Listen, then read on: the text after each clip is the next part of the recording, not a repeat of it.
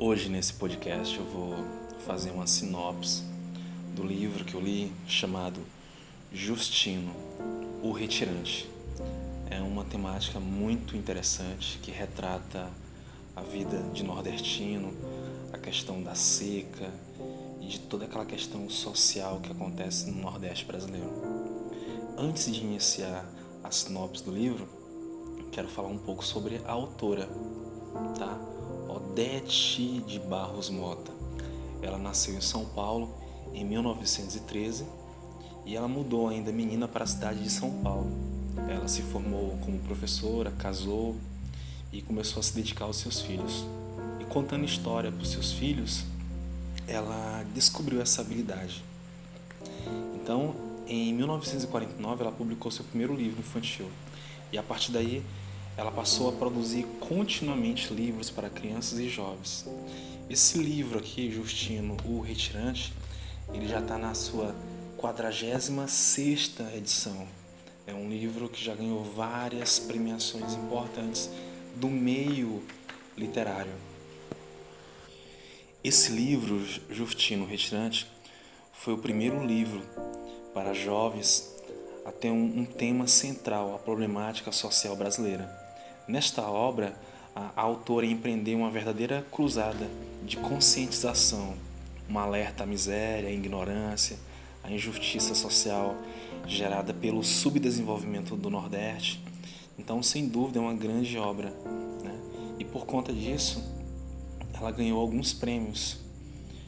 Vou citar alguns, por exemplo, o prêmio Monteiro Lombato, promovido pela Academia Brasileira de Letras, a menção honrosa do Prêmio Internacional de Hans Christian Andersen e outros prêmios. Então, é, agora vamos falar um pouco sobre o livro, que foi que eu achei. Primeiramente, quero dizer que é, essa questão ela me atrai muito, me chama muita atenção. É, gosto muito de tudo que é produzido no Nordeste e tenho um olhar muito especial para essas questões sociais que são retratadas, são denunciadas desde a época de Luiz Gonzaga, nas suas canções.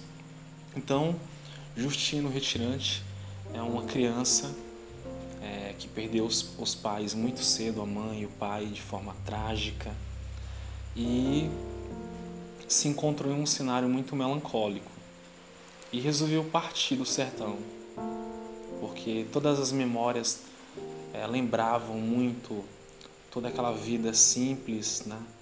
Mais amorosa com seus pais e depois que ele perdeu o pai, perdeu a mãe, ele ficou desmotivado a continuar no sertão. A insuficiência de alimentos, a escassez da água, né? a exploração dos coronéis, os proprietários das terras, porque tudo que era produzido, uma grande parte ficava na mão deles e o que sobravam era só para sua subsistência, né?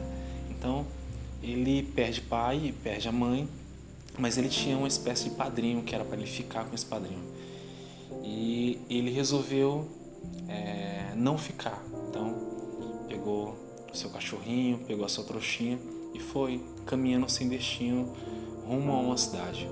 Nessa caminhada dele, ele encontra um primeiro grupo de retirantes, que também são outras pessoas que estão fugindo do sertão, né, indo para a cidade procurando uma vida melhor, procurando uma situação social mais confortável, digamos assim.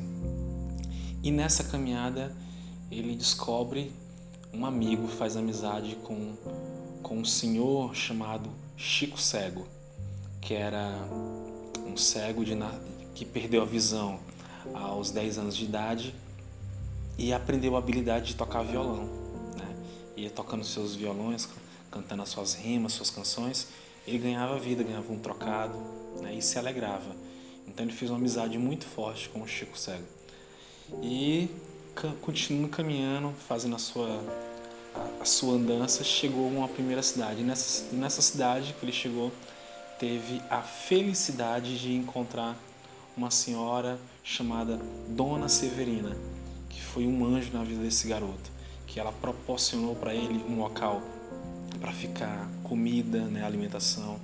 E a partir daí ele começou a vislumbrar uma possibilidade de situações e ela foi muito importante, sem dúvida, na sua vida. passou um tempo fazendo serviços domésticos, ajudando ela na pensão, porque ela era proprietária de uma pequena pensão. E ela se comoveu com a história, viu ele, viu nele uma espécie de filho e convidou ele, convidou o Chico Cego para ficarem dormindo na pensão, porque quando eles chegaram na cidade, eles nas feiras cantavam, né, o seu violãozinho, ganhava algum trocadinho, comprava alguma alimentação e na dormida eles é, dormiam debaixo de uma ponte que ficava um pouco afastado da entrada da cidade. E ela ficou muito comovida com essa situação, convidou.